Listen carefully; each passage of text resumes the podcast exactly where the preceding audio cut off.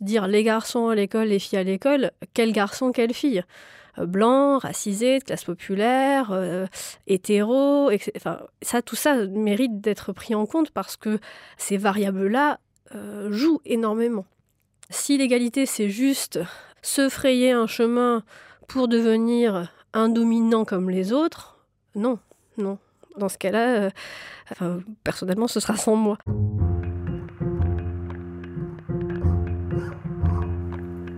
Le plus souvent dans l'histoire, Anonyme était une femme.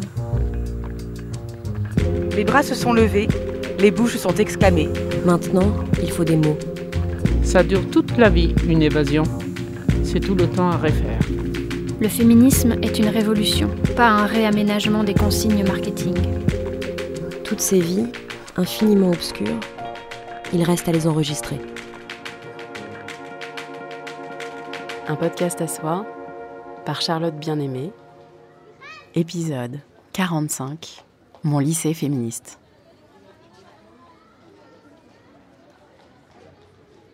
Tous les ans, avant l'été, j'assiste à la fête de l'école de mon fils qui vient d'avoir 8 ans.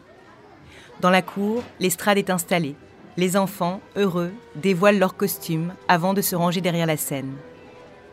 Cette année, les élèves dansent sur des musiques de films, après Harry Potter et Ghostbusters pour la classe de mon fils, c'est au tour des CE2 avec Grise.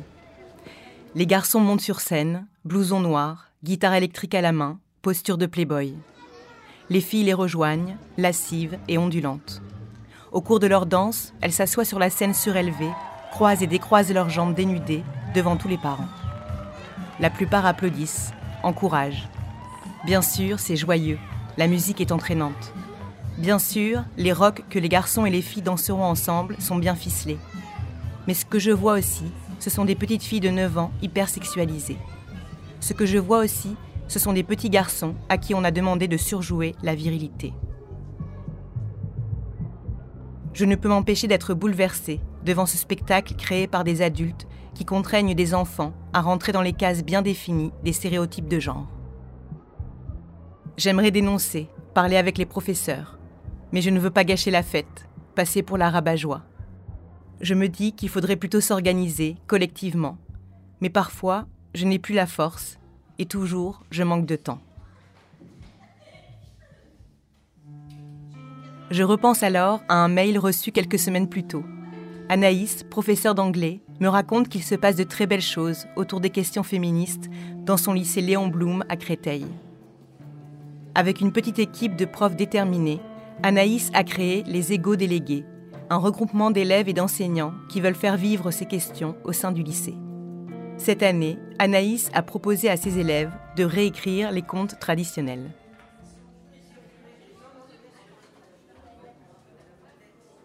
Alors, on a eu un détournement. Euh, Blanche-Neige, qui a été détournée au moins deux fois. Hansel et Gretel une fois. La Belle et la Bête au moins deux fois. La princesse et le petit pois, une fois. La belle au bois dormant, une seule fois.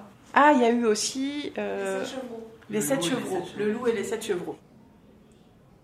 On est parti sur l'idée déjà de changer la couleur de peau de Blanche-Neige parce qu'on s'est dit, c'est vrai qu'il n'y a pas que les filles blanches qui sont belles, en fait toutes les filles sont belles. On l'a renommée euh, Noir Charbon on a détourné là-dessus en dénonçant un peu l'esclavage parce que Blanche-Neige, euh, dans sa vie, elle s'enfuit parce qu'elle est pas bien chez elle et tout ça. Et au final, quand elle retrouve la situation, même avec les nains, bah, c'est pas mieux. Euh, on a dit que euh, à cause de son passé d'esclave, elle savait tout faire. Donc elle s'est construite elle-même sa maison pour y vivre heureuse à la fin, toute seule. Nous, on a travaillé sur La Belle au bois dormant. On s'est rendu compte que, par exemple, quand les fées lui offrent des dons, elle lui offre l'intelligence, la beauté. Et donc la beauté, on sait bien, c'est être blonde, être mince. Donc nous, on l'a fait plus contemporaine. L'effet, donc elle lui offre par exemple une voiture pour ses 16 ans, une boîte à outils avec euh, une perceuse, parce qu'elle aime, elle va aimer faire euh, du bricolage. Enfin, nous, on l'imaginait euh, avec un pantalon au milieu d'une robe. On a dit qu'elle était poilue, pas coiffée, et elles sont pas bons aussi. Et donc, euh, quand elle grandit, elle va, elle va faire son bricolage et elle va s'endormir non pas en faisant, enfin, avec un fusain, mais en, bah, en bricolant. Donc, on a toujours l'histoire du prince qui va venir la sauver, sauf que, bah, elle ronfle. Et ben, en fait, à la fin, on a fait une morale euh, un peu plus LGBT, où elle attend pas le prince de sa vie, mais la princesse. Et également, elle fait la morale au prince sur le fait qu'il l'ait embrassée sans son consentement. Et une claque. C'est vrai que euh, très tôt, en fait, on nous laisse pas vivre notre enfance, mais on nous presse à notre vie du coup de femme ou d'épouse qu'on devra avoir. Et euh, du coup, bah, on nous laisse pas le temps de bah, justement d'étudier, de vivre notre vie de petite fille ou même de petit garçon. Et euh, c'est vrai que euh, bah, pour ma part, euh, je sais que les contes, même parfois maintenant, mais même sans m'en rendre compte, je me dis, bon, faut que je me fasse belle. Imaginons, je vais dans la rue ou je sors, je me dis, oui, bon, bah, faut pas que j'ai cette tête-là parce que si je rencontre l'amour de ma vie sur, en passant. Mais c'est très bête, mais ça m'arrive comme ça inconsciemment, je me dis, bon, bah, faut que je sois quand même apprêtée. Mais même un, homme pourrait rencontrer la femme de sa vie, elle est en jogging, elle est pas coiffée, mais en fait, on s'en fiche. Enfin, c'est pas ça, pas ça qui compte, quoi. Bah, ça nous fait toujours rêver après les contes, donc euh, je dirais la, ma- la, la magie, oui, la- une relation amoureuse parfaite, idyllique. Le prince charmant, il peut arriver, on peut l'attendre. Si ça vient aujourd'hui, ça vient aujourd'hui. Si ça vient demain, ça viendra demain. On n'est pas pressé. Euh, moi, je pense qu'il faut casser les mentalités.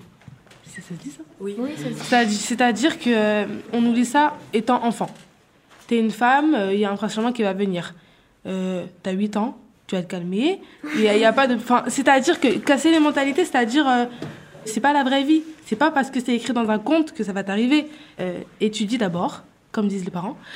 Euh, vois la réalité. La réalité, c'est que t'es une petite fille.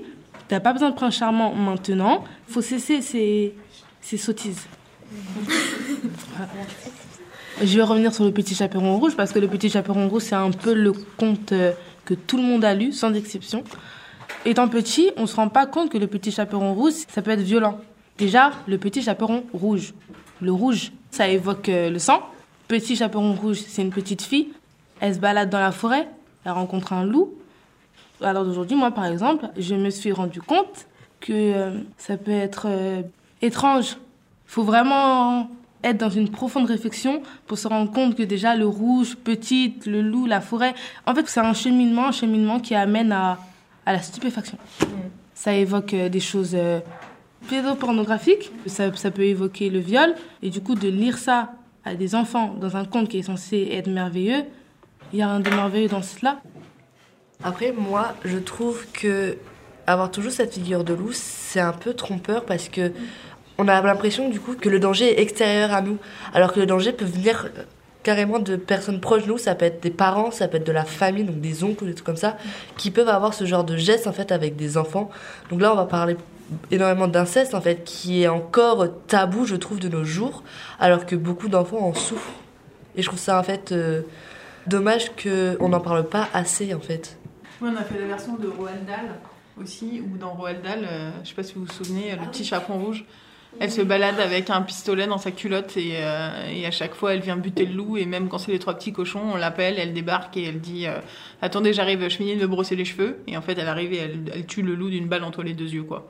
Donc euh, voilà, ça nous a aussi aidé à comprendre tous les symboles phalliques qu'il y avait derrière le loup, toute l'histoire de la culotte. hein, on renvoie les petites filles à la sexualité, alors que souvent, quand on leur lit ce conte, elles ont 3-4 ans et qu'en fait, elles sont bien loin de questions sexuelles.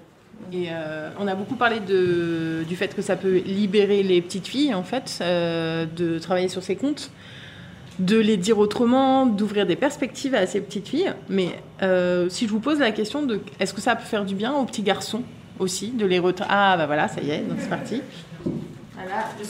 Ah bah oui, quand même. On peut répéter la question? Que ça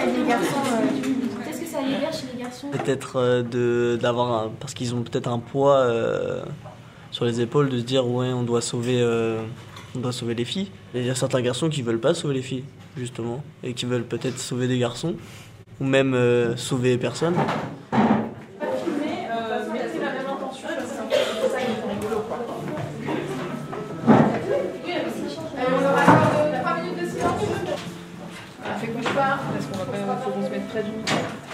Was approaching the bedroom, the more he heard his snores.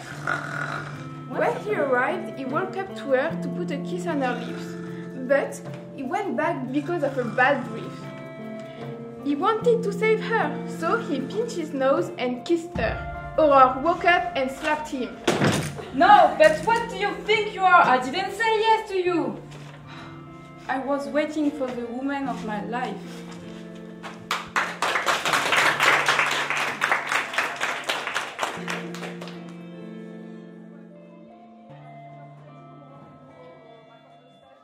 Moi, quand j'étais adolescente, ces injonctions à la féminité euh, étaient euh, ultra douloureuses et je ne comprenais rien du tout de ce qui se passait. Toutes mes copines voulaient que je me maquille, je, je n'avais aucune envie de me maquiller. euh, J'étais en plus physiquement différente, donc euh, vraiment, je rentrais pas du tout dans les normes. Ça a été vraiment un parcours ultra douloureux pour moi de m'émanciper de ça. Et moi, j'ai dû attendre mes 33 ans pour comprendre qui j'étais, quoi. En passant par des phases où j'ai vécu des vies qui n'étaient pas la mienne, où j'ai vécu euh, des vies qui avaient rien à voir avec ce que je voulais vivre vraiment, juste parce que j'essayais de me conformer à ce que m'avaient dit mes parents. En fait, c'est, moi, j'ai eu une éducation hyper ambiguë. J'ai eu des parents 68 ans. Dans, les mots, ils étaient assez euh, émancipés. Dans les faits, euh, moi, ma mère à la maison, elle faisait tout. Mon père a jamais fait la cuisine. Euh, mon père, une fois, il a fait une tarte aux fraises, il l'a brûlée.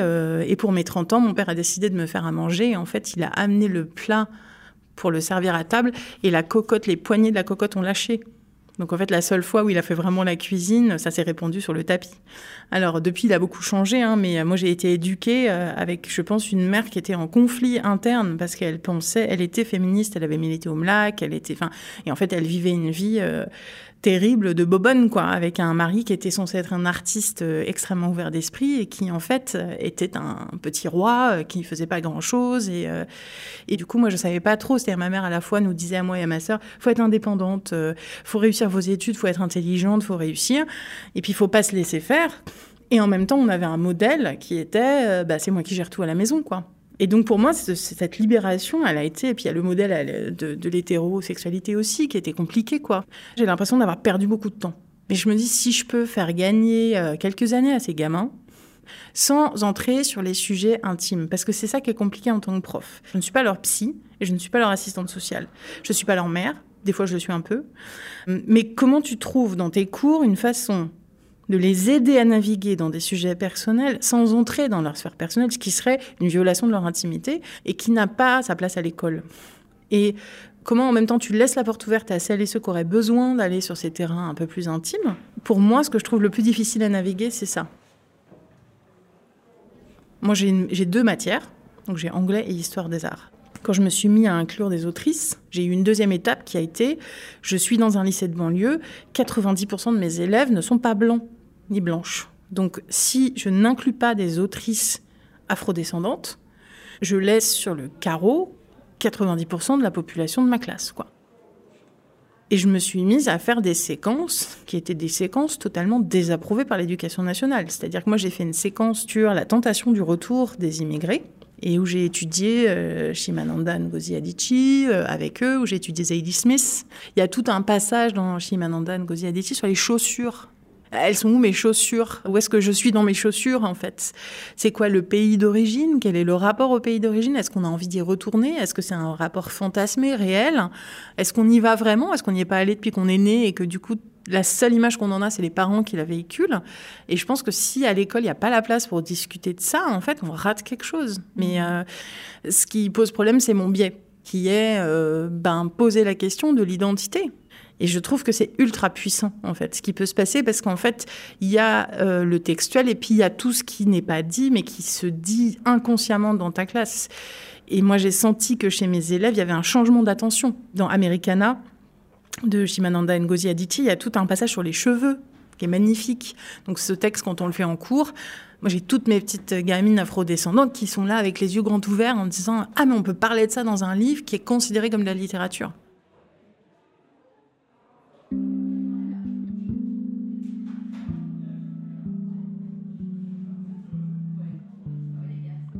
Elles avaient de longues dreadlocks, des petites coiffures afro, de volumineuses coiffures afro, des torsades, des tresses, des boucles et des rouleaux excentriques.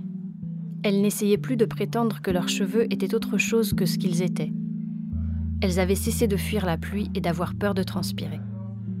Elles se plaignaient des magazines pour les noirs qui ne montraient jamais de femmes aux cheveux naturels. Elles échangeaient des recettes. Elles s'étaient fabriqué un monde virtuel où leurs cheveux bouclés, tire-bouchonnés, frisés, crépus, laineux étaient la norme. Et Ifemelu plongea dans ce monde avec une gratitude éperdue. Par un jour ordinaire du début du printemps, elle se regarda dans le miroir, passa ses doigts dans ses cheveux denses, élastiques, magnifiques, et ne put les imaginer autrement. C'est simple, elle tomba amoureuse de ses cheveux. Americana, Shimamanda Ngozi Adichie.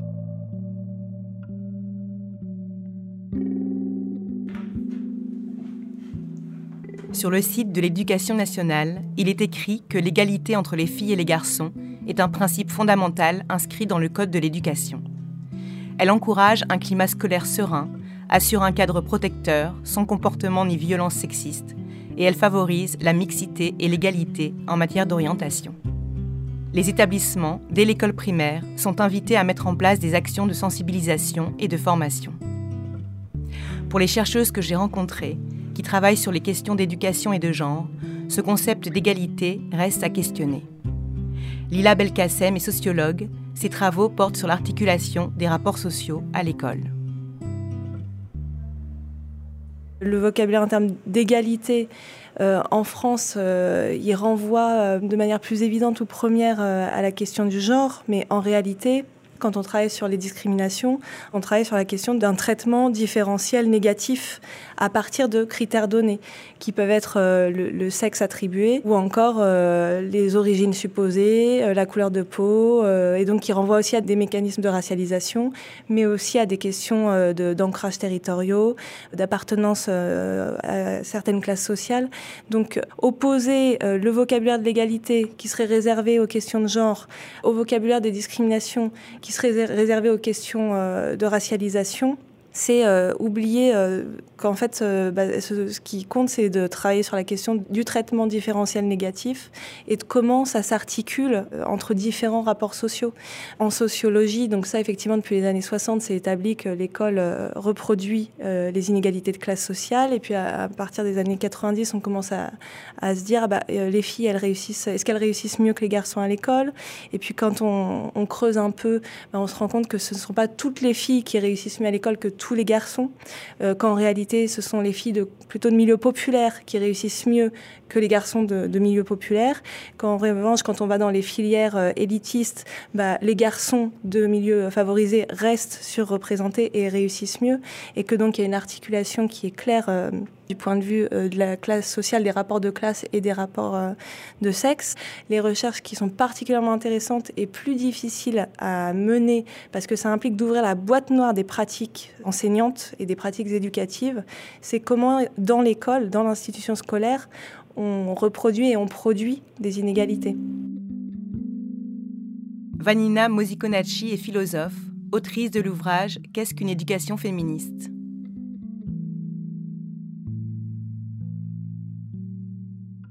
Il me semble que le féminisme qu'on pourrait qualifier de mainstream, majoritaire, euh, libéral, ce qu'on peut aussi appeler le féminisme blanc d'une certaine manière, euh, souvent ce qu'il met sous égalité, c'est euh, ce que Nancy Fraser appelle l'égalité des chances de dominer. C'est comment certaines femmes peuvent arriver à peu près au niveau de certains hommes c'est arrivé à une position de dominant-dominante, d'oppresseur. Paolo Freire dirait sous-oppresseur d'une certaine manière.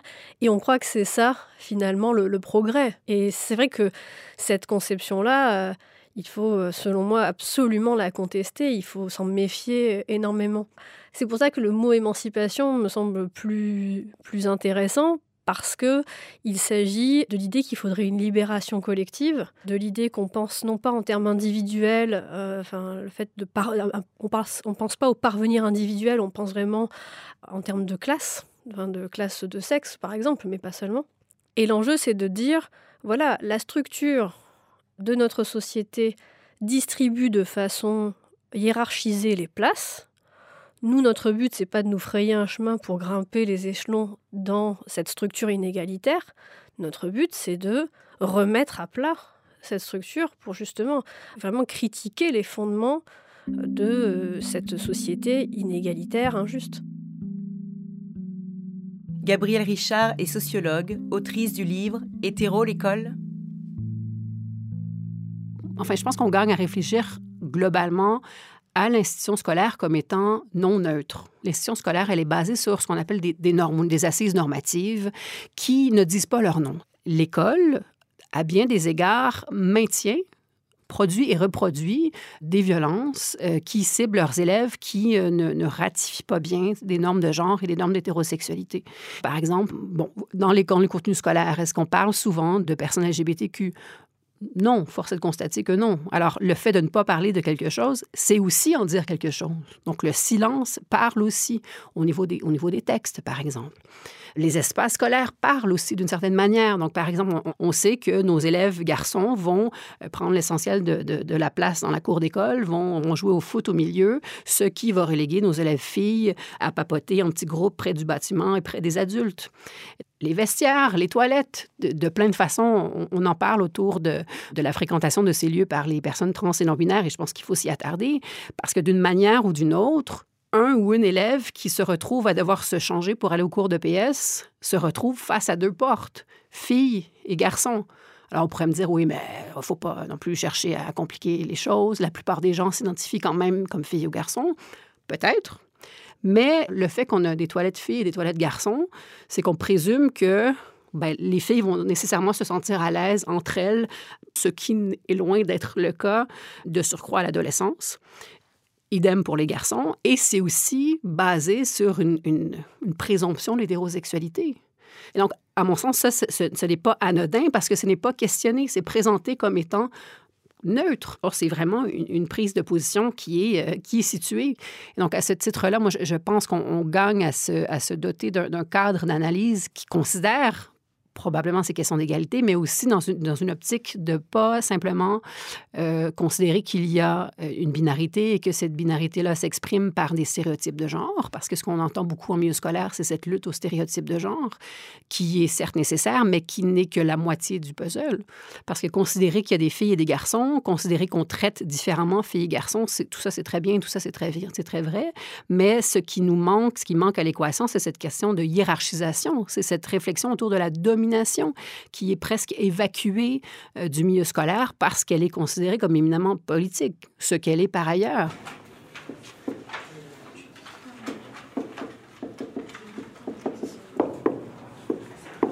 Et tu te rappelles quel était le thème?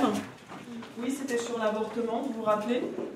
Alors justement, a-t-elle été jugée coupable ou pas Ou est-ce que justement elle a obtenu... Euh, voilà, donc elle a, été, euh, elle a été en effet acquittée. Donc plaidoirie au procès Bobigny, célèbre, et qui a permis ensuite, euh, quelques années plus tard, d'obtenir hein, le droit à l'avortement. Très bien, premier texte ensuite. Bénédicte est professeure de lettres. Dans ses cours, elle propose à ses élèves d'étudier de nombreux textes d'autrices féministes. Oui, Tasmin, vas-y. Euh, Annie Ernaux, La femme gelée. Et le thème, c'est la cuisine dans mon cou. Ah oui, là, c'était la, la répartition des tâches, en effet, et notamment la cuisine. Un autre, oui, Lydia Simone de Beauvoir, le deuxième sexe. Donc le deuxième sexe, la représentation des femmes dans la culture. Un autre texte? Oui, Noah. Nous sommes tous des féministes. Donc de Chimamanda, Ngozi Adichie, ouais, c'est ça. Bah, en classe, il y avait euh, bah, la personne qui avait la meilleure note, elle devait être chef de classe. Sauf qu'elle, elle a eu la meilleure note, elle n'a pas été. Et c'était un garçon qui l'a eu, du coup. Et en plus, il y a plein d'exemples euh, de discrimination qu'elle a subies, ou euh, son entourage. En lisant tes textes, est-ce qu'il y a des choses qui vous ont parlé, vous, personnellement, assez fort? Euh, moi, le deuxième sexe, en fait, bah, ça m'a fait réfléchir parce que la femme, elle, soit elle est absente dans les, dans les livres, ou soit bah, elle a un mauvais rôle. C'est, j'avais pas vraiment réalisé que c'était vraiment que des hommes en fait qu'on parlait. Enfin, ça m'a un peu dégoûté, on va dire. Pour ma part, c'est le texte de Annie Arnaud, La femme gelée, parce que ça parle de quelque chose qui arrive encore actuellement. Que ce soit la femme qui euh, prépare euh, à manger, qui fasse ses tâches ménagères, que ce soit la fille qui prend le relais, que les garçons. Euh, bah non, en fait, juste eux, ils restent dans leur chambre et ils font ce qu'ils ont à faire et c'est nous qui fassions tout. Et que ce soit normalisé, enfin que ce soit normal, alors que non, en fait. Ça fait du bien de devoir écrire quelque part parce que du coup, tu te sens pas tout seul. Je me suis sentie pas représentée, mais ça m'a parlé et il m'a marqué du coup. En tout cas, moi, quand j'ai des repas de famille, je remarque souvent que ce sont les hommes qui restent à table et que ce sont les femmes qui vont faire la vaisselle, qui vont cuisiner, etc. Euh, boire également. On a souvent. Euh, la table des hommes qui vont juste boire et parler et pendant ce temps les femmes vont euh, faire la vaisselle. Bon, je laisse passer parce que c'est dans leur euh, mentalité, mais euh, c'est vraiment juste dans la génération et puis on se dit d'accord, ils ont grandi comme ça, mais on va pas reproduire la même chose. Comme j'ai grandi dans une famille qui n'a pas du tout la même culture française, j'ai grandi dans une culture vietnamienne. Donc je pense qu'en allant à l'école, on a des valeurs et des normes qui sont pas du tout pareilles qu'au Vietnam. Et donc je me dis que j'ai grandi dans une société française dont j'ai un peu la mentalité française malgré que je sois vietnamienne. Mais est-ce que tu penses que dans la société française, tout est réglé aussi sur ces questions-là? Non, pas du tout. Je sais comment garder ma culture vietnamienne, plutôt le bon côté, mais c'est toujours très difficile. Parce que surtout, je suis encore adolescente, donc j'ai pas toute ma construction autour de moi. Comme on est encore jeune, on n'a pas la légitimité de parler par rapport aux aînés parce qu'ils ont plus d'expérience, alors que je trouve qu'on a autant la, même légitimité parce qu'on n'a pas eu les mêmes expériences. Je vois du En fait, c'est la question d'identité en même temps. On se rend compte que ça arrive dans beaucoup de familles, mais qu'on n'en parle pas souvent. Et euh, c'est vrai qu'avoir euh, du coup la possibilité d'en parler bah, là maintenant, euh, c'est assez intéressant. À la maison, c'est vraiment ma mère qui faisait tout. Et donc mon père, quand il rentrait, il mettait les pieds sous la table. Et puis si on avait le malheur de pas faire cuire avant qu'il rentre, il s'énervait parce que monsieur avait faim. il utilisait beaucoup sa position du fait que bah du coup il est médecin. Il disait oui non mais moi je suis médecin. tu vois, je m'occupe de patients, je sauve des vies limite. Et du coup il utilisait beaucoup cette position là, bah, pour nous. Enfin, par exemple, euh, moi, je sais que sa réaction quand je voulais devenir professeur des écoles, c'était un peu, bah, voilà quoi, tu veux devenir prof, moi je suis médecin, attention. la seule fois où il est resté avec nous, que ma mère était partie en voyage, c'est un autre exemple. Du coup, il rentrait le soir. Donc nous aussi, on avait notre journée de taf, même si on ramenait pas d'argent. Il disait oui, bon bah alors vous allez faire quoi manger? Donc du coup, c'est mon frère qui faisait à manger, euh, qui faisait la cuisine, et ma sœur aussi. Bon, moi je suis pas très forte pour faire à manger, donc mais je les aidais quand même un petit peu. Même si t'es pas doué pour faire à manger, t'intéresser à ce qu'on va faire à manger, ou même essayer de participer et de donner ton avis, enfin ça importe. Et donc lui, non, c'était bah vas-y, Enfin pendant une semaine, c'est nous qui l'avons nourri quoi. à quel moment c'est normal de, enfin bref. Moi, je veux juste dire que je suis d'accord pour l'égalité homme-femme, mais il y a sur certaines choses, euh, malheureusement, euh, enfin, ça sera jamais égal euh, à ce qu'un homme peut faire. Enfin, je suis pas un macho. C'est juste que quand on regarde un match de foot d'hommes, enfin, c'est beaucoup plus plaisant qu'un match de foot féminin. Et enfin, techniquement aussi, elles sont pas très très bien. Je dirais que leur salaire, elle est compréhensible. Genre, mais du coup, on fait comment? Ça veut dire que juste parce que la nature elle a fait que oui, nous, on peut avoir des enfants et que du coup, pendant, on n'est pas à travailler pendant un certain temps, et ben on doit être moins, moins payé toute notre vie. Mais je trouve quand même que ça se fait pas parce que du coup, c'est l'injustice. Euh, tu hoches la tête. Je ne suis pas concerné. Tu te sens pas concerné? Non. Et pourquoi, du coup? Parce que, je sais pas. Pas parce que je ressens pas ça. Ce qui se passe, je sais pas. Pas forcément. Il y, a des, il y a des gens qui sont concernés, mais moi, je me sens pas concerné. Euh, est-ce que vous trouvez que c'est normal euh, qu'on ait étudié ces cours, ces livres-là, ces textes, dans le cours de français? On n'a pas travaillé euh, sur beaucoup de textes comme ça quand on était au collège ou même en primaire. Et donc c'est vrai que ça nous a un peu choqué quand on a vu qu'au lycée on travaillait beaucoup sur ce genre de textes. On s'en lasse un peu parce que je sais que c'est important, etc. Mais on en a marre un peu. Euh, sur la, je vais juste rebondir sur la question que vous avez dit. Est-ce que c'est trop? Eh ben, euh, est-ce qu'on parle trop de féminisme? En fait, je pense qu'on devrait en parler en fonction du besoin de la société. Aujourd'hui, je trouve quand même que ça s'est beaucoup amélioré. Certes, il y a encore beaucoup d'inégalités, mais ça s'est quand même beaucoup amélioré. Et je pense qu'en fait, on devrait parler en ce moment plus d'autres sujets qui sont plus impactants parce qu'il y a plus euh, d'inégalités sur, sur ces sujets-là. Par exemple, le racisme que ce soit euh, ouais, le racisme de race ou le racisme de religion. Je trouve que c'est quelque chose où juste euh, les inégalités financières, sociales, etc. Je trouve que c'est des sujets qui nous impactent plus, où il y a plus de, de personnes qui sont mal à cause de ça que le féminisme. Pour lutter contre toutes les formes de discrimination, de nombreuses institutions internationales, notamment l'UNESCO et l'Union européenne, prônent la mise en place d'une pédagogie inclusive. Il s'agit de varier les contenus proposés en classe pour une plus grande diversité des représentations, en termes de genre, de classe et de race notamment. Pour la sociologue Gabrielle Richard, Cette pédagogie est un outil important, mais il repose beaucoup sur l'énergie individuelle des professeurs. Elle m'a parlé d'une autre voie possible, celle de la pédagogie critique des normes. Pour le coup, contrairement à l'éducation inclusive qui cherche à ajouter des choses au contenu scolaire euh, ad vitam aeternam, la pédagogie critique des normes dit ben, on, voit notre contenu scolaire tel que prévu potentiellement, mais on va le faire de façon critique. Au lieu de rester dans mon cursus tel qu'il est et d'ajouter à ce cursus-là des représentations minoritaires en espérant faire bouger les perceptions des jeunes et à ce que les jeunes minoritaires soient représentés, je change ma position et je vais chercher à prendre un pas de côté et à regarder de manière critique les normes qu'on est généralement en incapacité de nommer dans la sphère scolaire comme ailleurs. Le fait que, de manière générale, on, prend pour acquis que tout le monde est blanc. Et c'est en général les représentations qui sont dans les contenus scolaires. On prend pour acquis que tout le monde est, jusqu'à preuve du contraire, hétérosexuel. Que s'il n'y a pas de représentation ou peu de représentation de femmes dans les contenus scolaires, mais c'est parce qu'il ben, n'y avait pas tant que ça de femmes scientifiques dont on pourrait parler. Donc, on, va questionner, par exemple, en histoire, le discours de qui nous est exposé ici, le, regard de qui qui nous est présenté sur la Seconde Guerre mondiale, par exemple, de qui on n'entend pas parler dans ce contexte-là, pourquoi.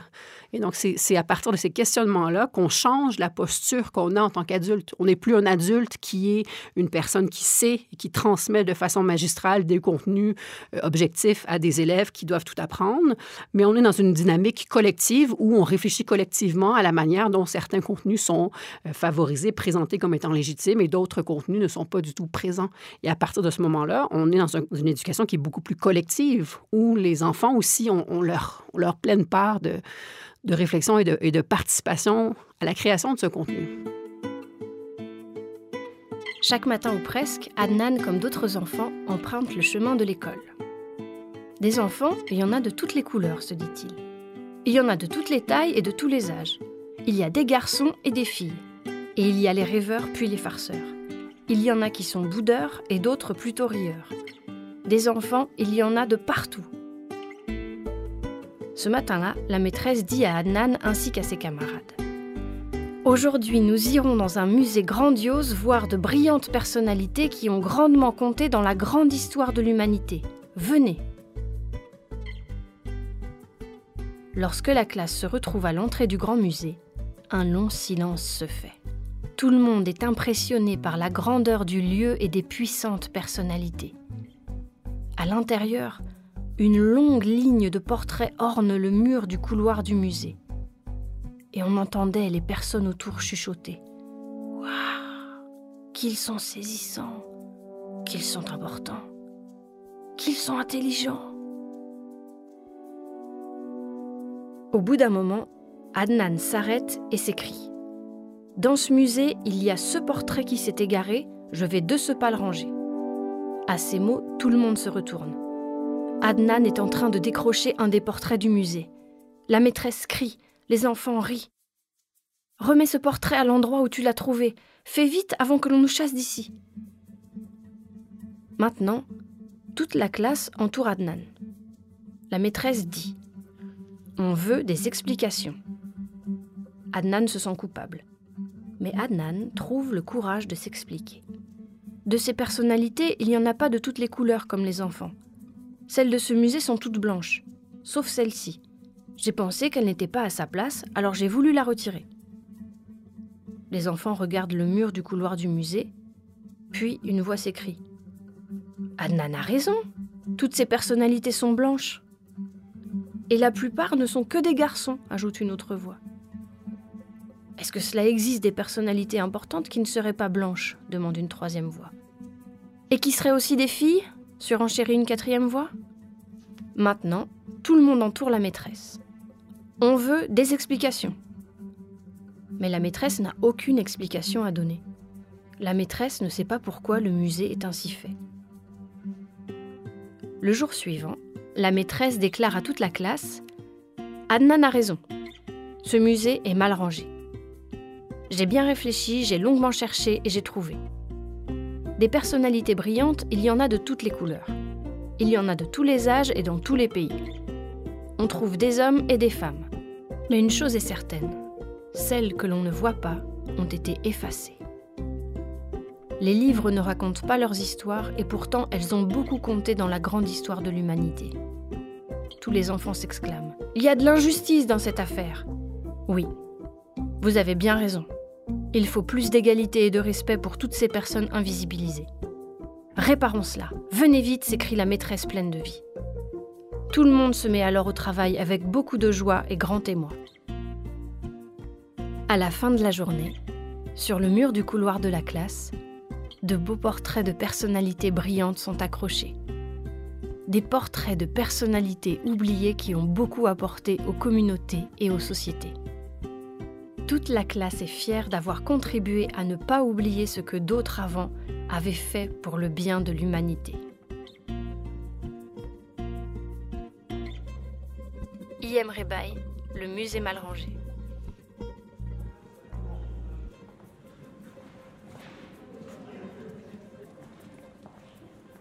Alors, c'est quoi C'est cette affiche-là?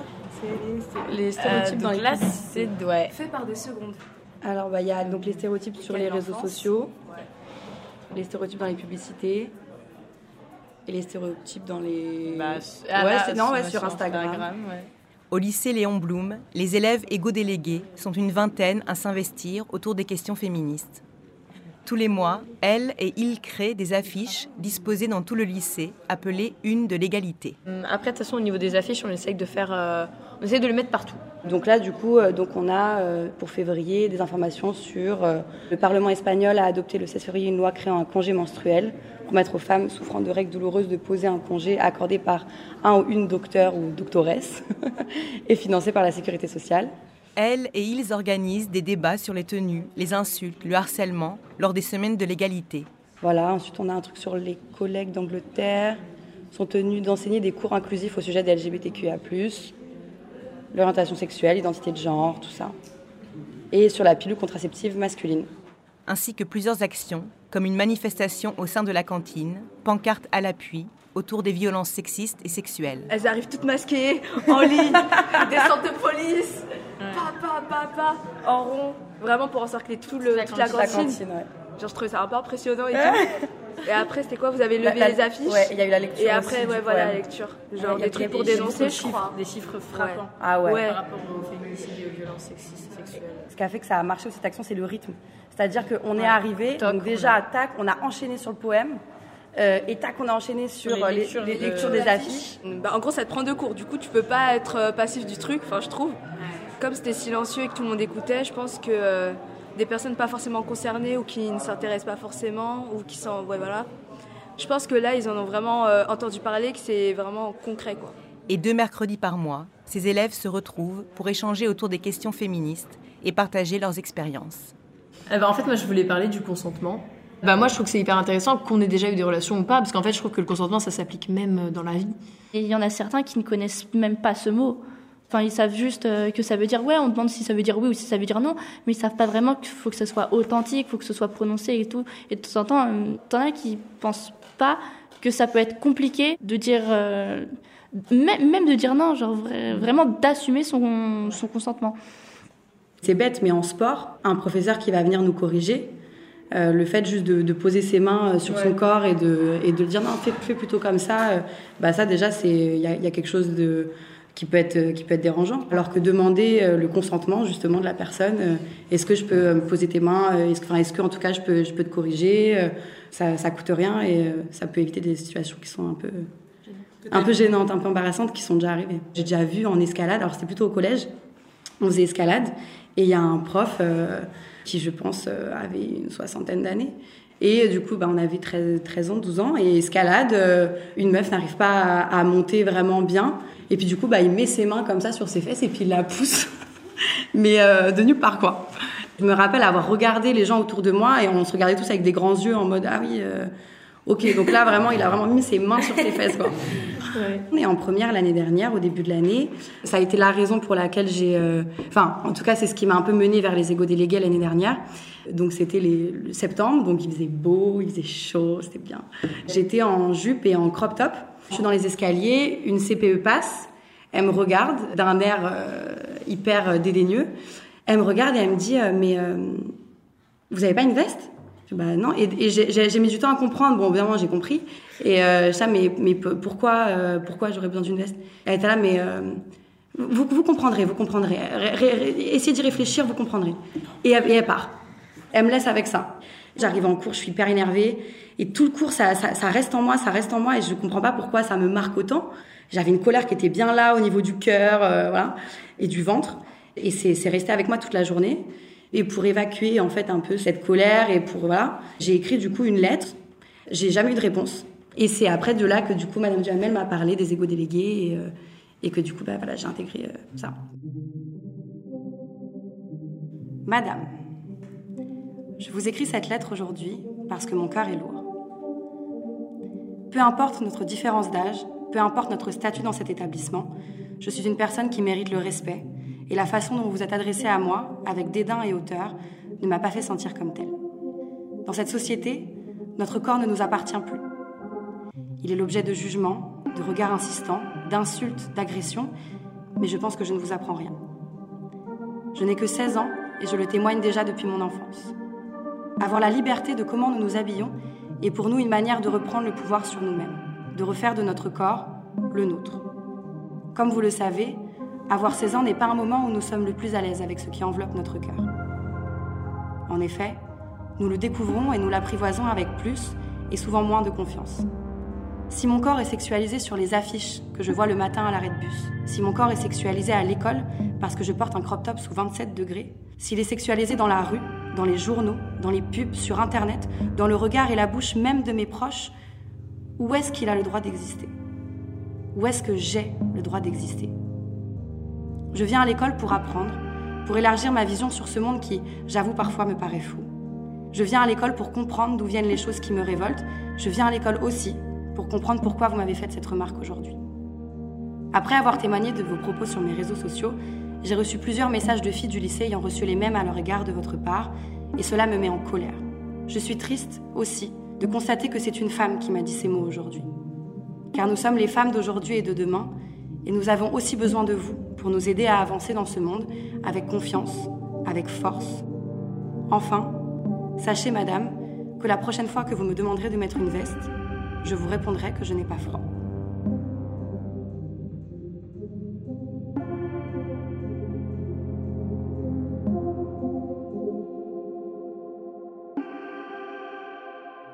Comme les élèves, les professeurs égo-délégués se réunissent régulièrement pour partager leurs expériences en classe et les retours des lycéens. Natacha, enseignante de SVT, étudie les différences biologiques entre hommes et femmes, finalement très peu marquées au regard des différences socialement construites. Dans son CDI, Séverine, documentaliste, propose de nombreux ouvrages sur les questions de genre. Anne, professeure de lettres et de philosophie, réfléchit à la richesse du langage et des accents.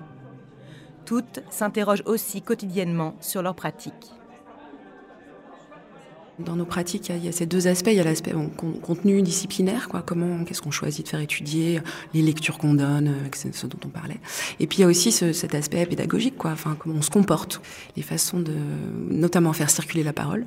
Donc, moi, j'ai beaucoup de mal à forcer les élèves à parler, étant une ancienne élève mutique. Donc, je, me repose beaucoup sur les élèves actifs, euh, volontaires, mais c'est une, une circulation que je régule. C'est-à-dire que je ne vais pas euh, laisser un élève en particulier euh, voilà, un garçon monopoliser la parole ou euh, et je, vais avoir plus. Alors ça, c'est peut-être mon biais à moi, c'est que moi, je pars d'un fond de misandrie en fait cette idée que peut-être le garçon, euh, il faut s'en méfier. C'est quelqu'un voilà d'un peu dangereux, qui prend toute la place, qui s'étale, qui a à voir avec la violence plus facilement, qui, n'écoute pas les autres. Enfin, moi, je, pars de là. Du coup, j'avais remarqué que j'avais dans mon approche des lycéens une sévérité qui était beaucoup plus marquée que par rapport à des lycéennes. Je suis et je suis, je suis encore. Je vois que j'ai plus de, de bienveillance à l'égard des bavardages féminins, par exemple, ou à l'égard de, de, voilà de, de, ces prises de parole intempestives, le fait de prendre la parole sans lever la main, par exemple. Et je vais être plus plus sévère, je crois, avec euh, des garçons. Alors j'essaye de rétablir le, voilà, une forme d'équilibre en, en, prenant conscience de mon biais, de mes biais à moi. Euh, dans l'évaluation, en revanche, j'avais j'avais quand même pris conscience que, bah, comme beaucoup beaucoup de collègues, là, par contre, euh, en fait, j'avais aussi des, des, des, catégories de pensée, d'expression, notamment de formulation des appréciations sur les bulletins. Là, enfin, j'étais moi aussi dans les clichés au début du, du garçon plein de potentiel, mais voilà, qui pourrait mieux faire s'il se mettait un peu plus au travail, le paresseux, quoi. Et en revanche, à valoriser systématiquement l'aspect studieux, sérieux des filles. Là maintenant, je fais très attention. Le rapport aux garçons, c'est peut-être aussi moi ce qui a le plus changé. Je me suis rendu compte que j'étais une bien meilleure enseignante pour les garçons depuis que en fait je reconnaissais leur part de sérieux et en fait derrière de leur dire Ouh là là, mais quand vous parlez, pourquoi vous avez, toujours besoin de parler? C'est aussi peut-être parce que vous n'avez pas confiance en vous.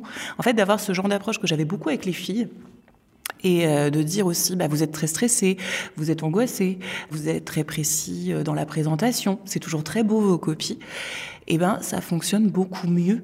Et en fait, ils ont aussi envie que ces qualités-là soient reconnues chez eux. Et en fait, je les reconnaissais pas. Et euh, moi, j'ai vraiment une prise de conscience avec mes enfants et avec la maternelle où j'ai vu se construire un rapport à l'école des garçons. C'était les cas problématiques.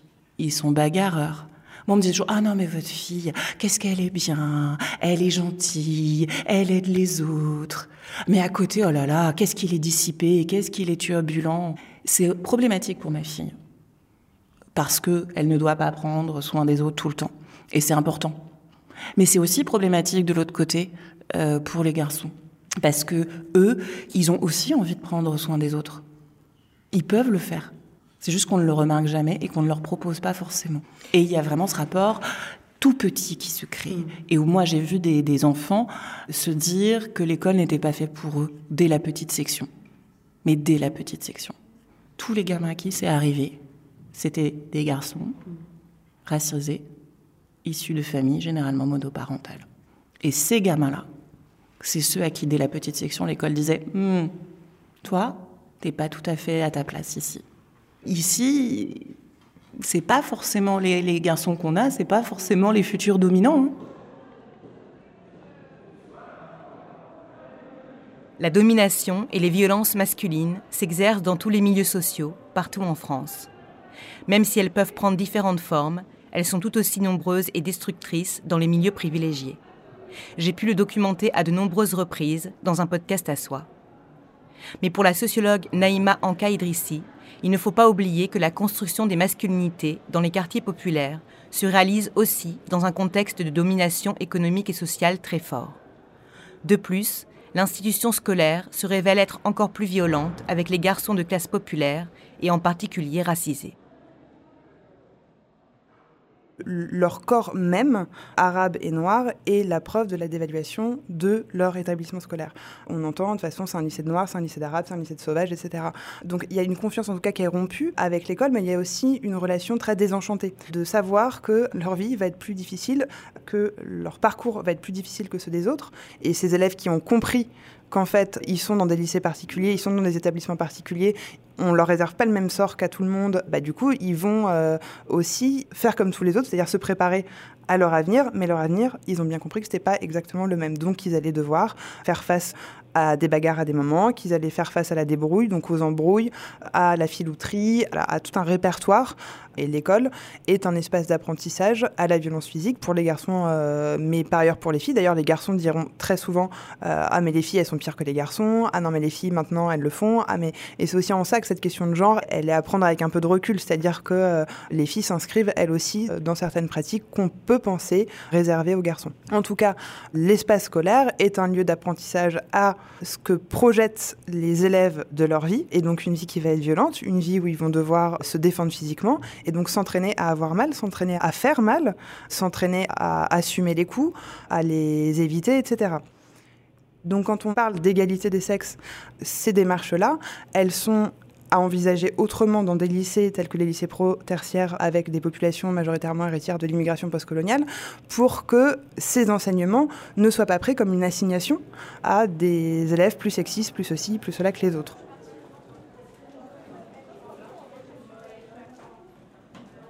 Pour toutes ces raisons, Sébastien, professeur d'espagnol et go-délégué, a choisi d'aborder avec ses élèves les questions d'égalité à travers la notion de masculinité.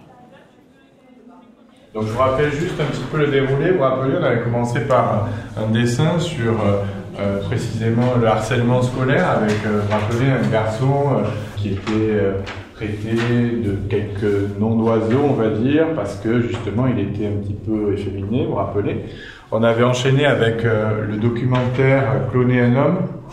Des hommes qui parlaient face caméra sur ce qu'était être un homme, la masculinité toxique, sur également ce qu'ils avaient pu faire en tant qu'hommes, subir parfois euh, aux femmes également. On avait enchaîné avec, vous rappelez, un petit reportage, une compréhension orale sur euh, le congé paternité en Espagne, qui était euh, équivalent à celui de la femme hein, pour l'homme en Espagne. On avait enchaîné avec une publicité de Gillette et on avait vu plusieurs hommes, donc, dont la présence aussi d'un travesti. Et puis on avait terminé euh, jusqu'à la transsexualité également. Voilà. Moi j'aimerais avoir un petit retour sur euh, ce que vous avez pu ressentir quand on a travaillé ces documents-là. Euh, et j'aimerais vraiment que vous parliez en toute liberté. Le thème que j'ai le plus préféré, on va dire, c'était sur la paternité. Et que le père aussi avait le droit d'avoir un congé de paternité comme la mère. Comme ça, le père ne va pas tout le temps travailler et laisser la femme qui s'occupe de l'enfant à chaque fois. Et que le père aussi peut s'occuper de son enfant, passer du temps avec lui. Je sais que euh, quand par exemple mes sœurs elles sont nées, bah, je sais que mon père, euh, bah, il n'était pas tout le temps à la maison. Et je pense qu'il aurait pu avoir plus de temps euh, avec eux au début de leur naissance que les enfants peuvent s'attacher de mieux en mieux à leur père. Et comme ça, ça a créé un, un lien plus fort entre le père et les enfants, même entre toute la famille réunie. Euh, alors moi, ce qui m'a marqué, c'est euh, vraiment le, documentaire sur euh, Cloner un homme, parce qu'on voit que même les hommes, ils ont des propos assez violents sur leur perception d'un homme.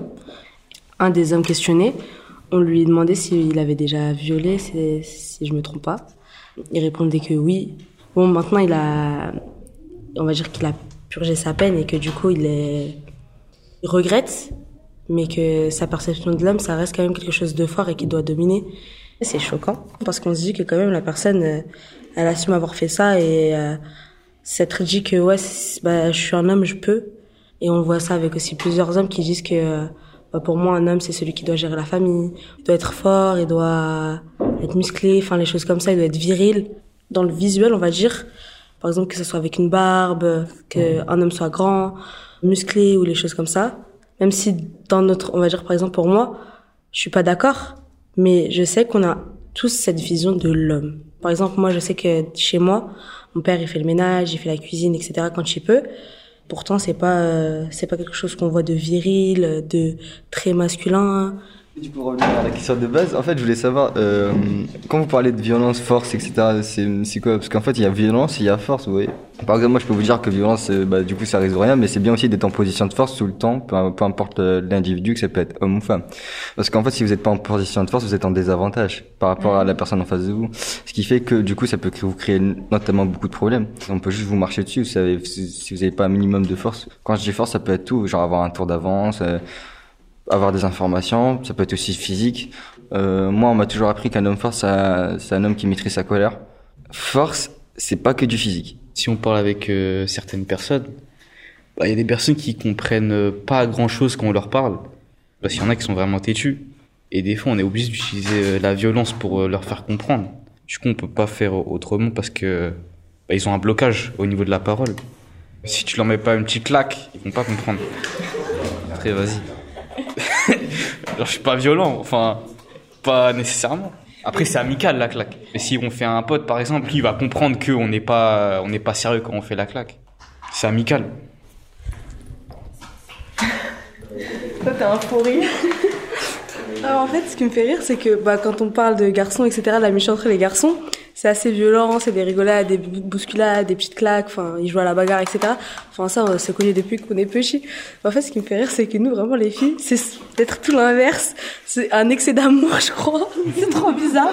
C'est des... C'est quoi un excès d'amour Je sais pas. En fait, on, même si on le pense pas, par exemple, bah, on, va- on va, comme si c'était de la drague entre filles. bah, oh, oh, oh. bah c'est ça en fait, c'est que bah on va, par exemple même si je sais que par exemple avec ma meilleure amie, ça l'énerve, mais je veux lui sortir des mots doux et tout, juste pour euh, comme ça. Euh, Moi, je voulais dire, en fait, dans la société, Euh, on apprend plus aux hommes à, s'exprimer, à exprimer leur euh, colère, par exemple, euh, que les femmes. Euh, on va pas dire à une femme, si tu es en colère, tu, tu le sors. On va dire, bah, c'est moche, enfin, c'est pas, c'est pas élégant et tout. On m'a toujours appris de cacher mes sentiments, enfin, ma colère et tout. Du coup, euh, je me vois, je me vois pas euh, l'exprimer. Euh, après, moi, je me dis que c'est quelque chose de totalement naturel euh, que les hommes soient plus forts euh, physiquement que les femmes. C'est depuis toujours dans, dans l'humanité, mais les femmes peuvent pas forcément avoir plus, enfin, faire plus de violence que les hommes si elles sont même pas dans la capacité de le faire. En fait, ça dépend. Il y a certains, certaines personnes qui veulent abuser de la domination aussi. Parce que comme on l'a dit, un homme, on va dire, dans les critères, il doit être imposant.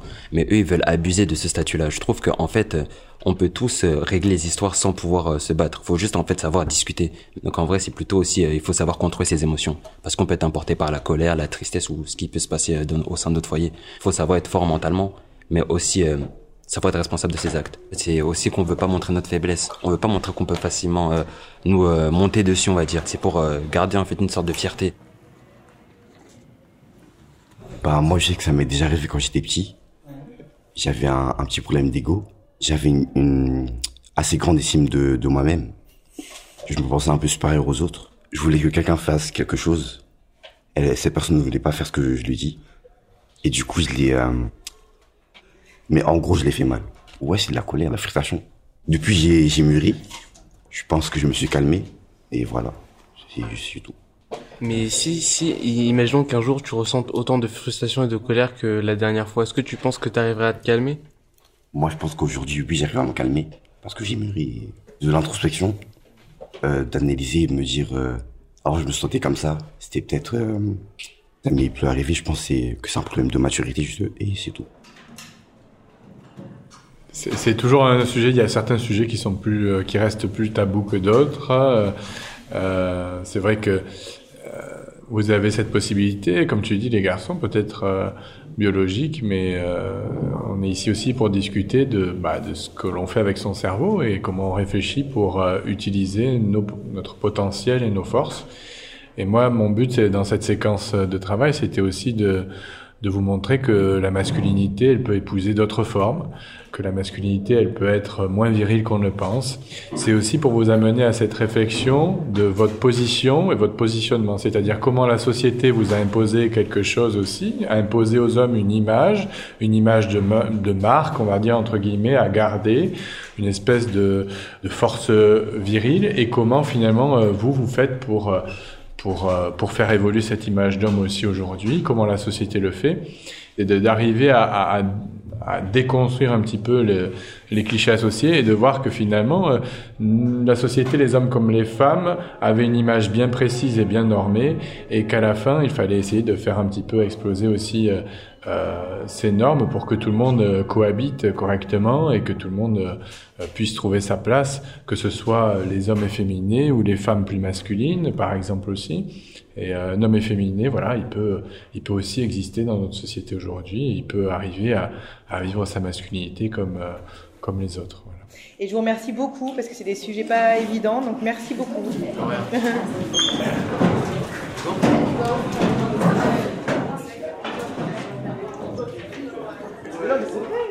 Pour conclure notre entretien autour de ce que pourrait être une éducation féministe, la sociologue Vanina Mosiconacci a tenu à rappeler que l'école ne pouvait être considérée comme le seul lieu de résolution de ces questions. Et ça, moi, il me semble qu'il faut être très vigilant et très critique euh, sur euh, tous ces discours qui consistent à dire tel problème politique, euh, ça va être réglé par l'école. C'est valable pour ce qu'on appelle l'égalité filles-garçons, mais aussi pour tout ce qu'on appelle les questions socialement vives. Ça peut être aussi bien le développement durable que la radicalisation, parce que il me semble qu'en fait, c'est une forme de dépolitisation de certaines questions ou en tout cas de procrastination politique, pourrait-on dire. Parce que c'est une façon de dire on ne va pas régler les choses avec des transformations des institutions telles qu'elles existent, mais on va finalement remettre ça à plus tard. Comment? Eh bien en plantant une petite graine de transformation sociale dans euh, les esprits euh, de la nouvelle génération, et puis bon, voilà, ça, ira mieux demain. C'est un peu trop facile, et c'est surtout une façon de ne pas prendre euh, de décisions politiques. Euh, je trouve que ça a été particulièrement particulièrement visible au lendemain des attentats récents en France, où tout de suite, toute la classe politique, euh, ou presque, a dit que s'agissait d'une faillite de l'école comme si c'était une évidence. Est-ce que euh, l'exclusion, la précarité, euh, la violence que vivent certaines populations, c'est vraiment d'emblée la faute de l'école? J'en doute très fort. Et en fait, là, on, assiste à une autre forme de dépolitisation qu'on pourrait qualifier de moralisation des problèmes euh, ou de psychologisation des problèmes politiques. Voilà, on voudrait lutter contre les violences sexistes et sexuelles. Est-ce que ça va se faire en moralisant, entre guillemets, les garçons pendant les séances d'éducation à la sexualité? Rien n'est moins sûr. Alors ça ne veut pas dire qu'il ne faut pas le faire, mais croire que c'est le seul levier ou le levier principal, c'est peut-être euh, s'attribuer trop de pouvoir, être trop optimiste. À, la fois, je fais la rabat-joie, mais je fais aussi ça parce que, en tant qu'enseignante et aussi pour moi et mes collègues, il ne faut pas oublier que on ne peut pas, à l'échelle d'une salle de classe, complètement transformer les structures. Et euh, sinon, j'ai écrit une dernière chanson pour euh, le cours d'espagnol sur euh, la négritude, l'éloge de la négritude. On dit qu'ils sont d'ici et d'ailleurs. De Colombia, Cuba ou de Zambie. Et qu'ils se distinguent de par leur couleur de peau, brune. Fiers de cette différence. Ils en ont fait une force. Et tout le monde connaît leur histoire. Cet héritage demeure à leur côté. Jamais au passé. Allons communiquer cette musique qui nous parcourt des pieds à la tête et qui te rend aussi heureux à la fête. Tu te sens libre comme Cédéla. Maintenant, dansons sur le rythme mélodieux que nous avons hérité de nos ancêtres. Et disons tous en cœur, haut et fort. Nous sommes les Prietos. On est tous ensemble. Gloria, éloge de la négritude.